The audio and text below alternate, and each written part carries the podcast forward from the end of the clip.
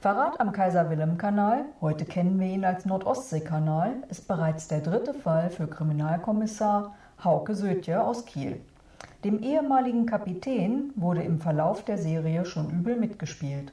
Darüber wollte ich nun mit der Autorin sprechen und habe die Chance vor dem ersten Frauenkrimi-Festival in Rendsburg genutzt. Hallo Anja Marschall. Wir kennen von dir historische Romane, Krimis und historische Krimis. Wie entscheidest du dich immer für die Genres? Tja, also eigentlich entscheidet sich das Genre für mich. Meistens fängt es damit an, dass ich irgendwie eine Szene vor Augen habe, in der eine oder zwei Figuren irgendetwas sagen oder tun. Ja, und dann ist sie plötzlich da, die, die ganz grobe Buchidee. Und erst dann weiß ich, ob es ein historischer Krimi werden wird oder ein zeitgenössischer oder etwas ganz anderes.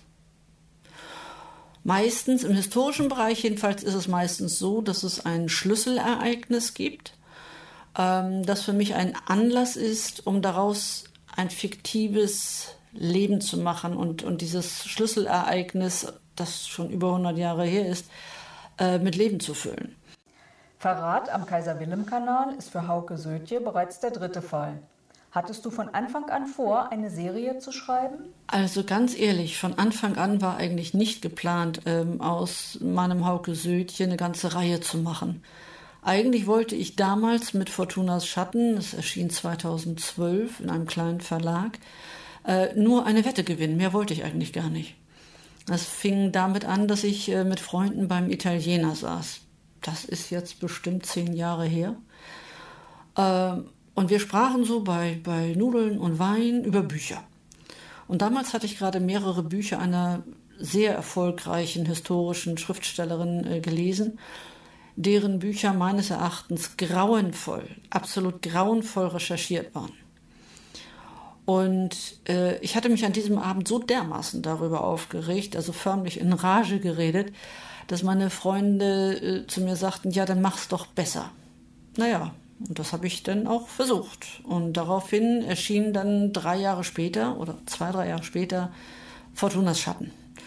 Das war für mich schon äh, auch der Wunsch, diese Wette zu gewinnen. Aber dann merkte ich, äh, wie viel Spaß mir das gemacht hat, das Recherchieren, das Schreiben, vor allen Dingen auch die Lesung. Da gebe ich, das gebe ich doch ganz ehrlich zu, das macht mir sehr viel Spaß. Ähm, und so wurde das Schreiben, ich will nicht sagen zur Sucht, aber doch schon zur Berufung. Wie müssen wir uns denn die Entstehung einer solchen Serie vorstellen? Also meistens habe ich vorher, was ich ja schon sagte, irgendeine Begebenheit äh, mitbekommen, die vor etwa 100 Jahren spielte. Aber dann nehme ich auch nicht alles, dann nehme ich immer das, was bis in unsere Gegenwart hinein wirkt.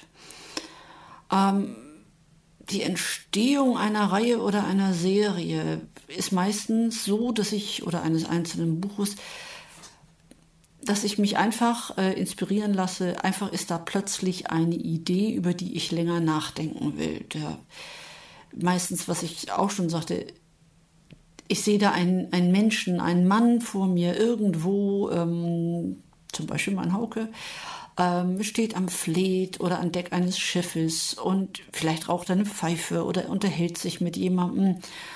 Ähm, und es, wie sagt, das, sagt man das so schön im Literarischen, es dreut im Hintergrund, irgendwie geht's los. Ähm, und äh, ich fühle dann so eine, eine ganz intensive Begeisterung. Das ist fast wie verliebt sein, muss ich ehrlich sagen. Wenn diese Idee mich dann erwischt, so wie man sich unter Menschen plötzlich in jemanden verliebt und auch nicht genau erklären kann, warum dem so ist. Ähm, und wenn ich diesen Status sozusagen erreicht habe, dann setze ich mich irgendwo hin.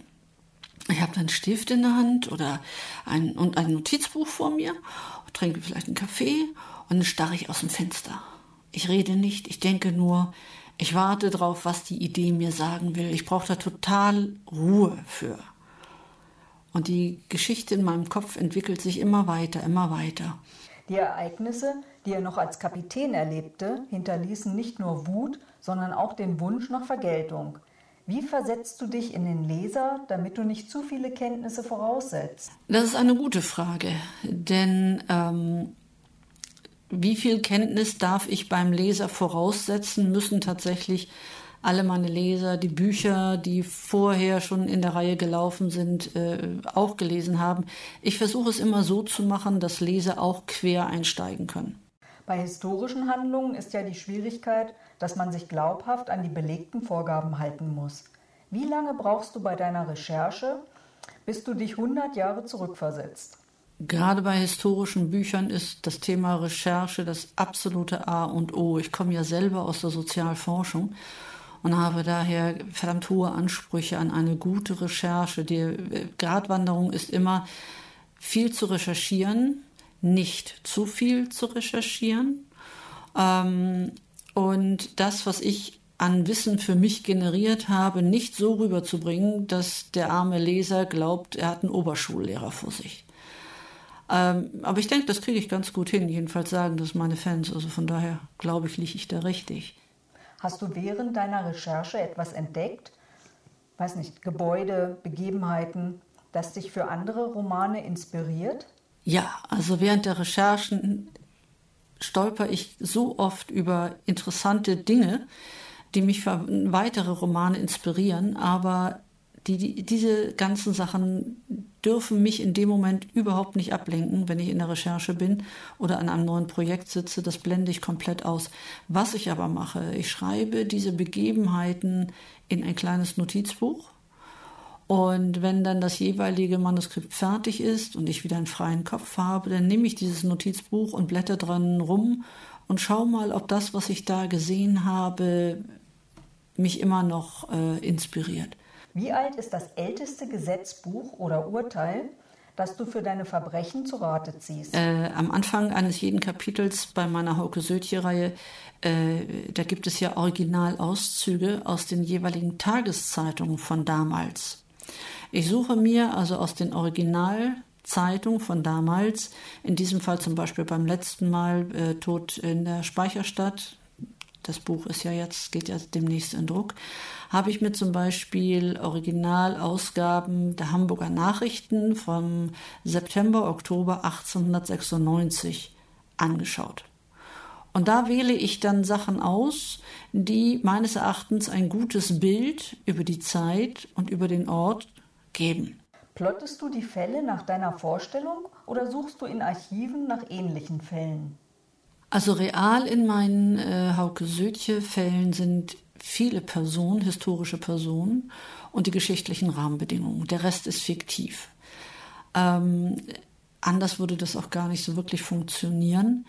Ähm, ich kann mir aber vorstellen, äh, irgendwann auch mal einen tatsächlichen Fall mir vorzunehmen und ihn Hauke lösen zu lassen. Nur muss man dummerweise sagen, dass die Leute damals dummerweise fast alle sehr nett waren und äh, die Verbrechen wenig raffiniert, so wie wir es heute nicht Tatort gewandt, wie wir alle sind und belesen, äh, es eigentlich erwarten. Also ich denke, ich werde wohl in erster Linie mich weiterhin auf fiktive Fälle für Hauke Södje äh, beschränken müssen und ähm, das macht eigentlich auch Spaß. Wie ist das Verhältnis zwischen Ideenfindung, Recherche und dem eigentlichen Schreiben? Oh ja, das Verhältnis zwischen Idee, Recherche und Schreiben, das ist ganz einfach. 100 Prozent, 100 Prozent, 100 Prozent. Macht 300 Prozent. Vorher kriege ich das Buch gar nicht zu Ende. Und wie fühlst du dich zwischen Abgabe an den Verlag und Erscheinungstermin bis zur ersten Buchkritik? Also früher war es so, dass ich, nachdem ich mein Manuskript abgegeben hatte und auf den Erscheinungstermin gewartet habe, äh, ein absolutes Nervenbündel war. Also das sind fünf, sechs Monate bestimmt gewesen, die ich mich gedulden musste. Ähm, und also das war, äh, ich bin gestorben, zehnmal am Tag. Heute, nach dem 13. Buch, äh, sieht das ganz anders aus. Da sehe ich das eher locker. Ich bin zwar immer noch ein bisschen nervös, um herauszufinden, ob es jetzt den Lesern wirklich gefällt, muss ich mich doch immer noch gedulden. Aber ähm, es ist äh, entspannter geworden. Wie bist du denn selber zum Schreiben gekommen? Wie ich zum Schreiben gekommen bin? Naja, durch diese Wette damals beim Italiener. Das war's. Ein schicksalshafter Abend, der ganz harmlos beim Italiener begann. Und darfst du uns irgendetwas verraten, was als nächstes kommt? Was als nächstes kommen wird, ist noch nicht spruchreif. Ähm, der Immons Verlag, äh, bei dem ja die Hauke Sötje-Reihe läuft, ähm, wird jetzt erstmal als nächstes im Oktober Tod in der Speicherstadt rausbringen. Und wenn das erfolgreich ist, das wissen wir Ende des Jahres, dann bin ich mir ziemlich sicher, dass der Verlag sagt, er möchte ein weiteres Buch. Ähm, über Erfolg oder Nichterfolg des Buches entscheidet allerdings nur einer und das ist der Leser. Vielen Dank, Anja Marschall, für dieses ausführliche Gespräch. Es gibt einen umfassenden Einblick in die Entstehung der Serie um Hauke Sültje. Ich bin gespannt, welchen Fall er in der Speicherstadt zu ermitteln hat. Bis Oktober müssen wir uns nun voraussichtlich noch gedulden. Einen ausführlichen Bericht zum Festival sowie die Rezension zu Verrat am Kaiser-Wilhelm-Kanal lest ihr auf meinem Blog https fraugoetheliest.wordpress.com.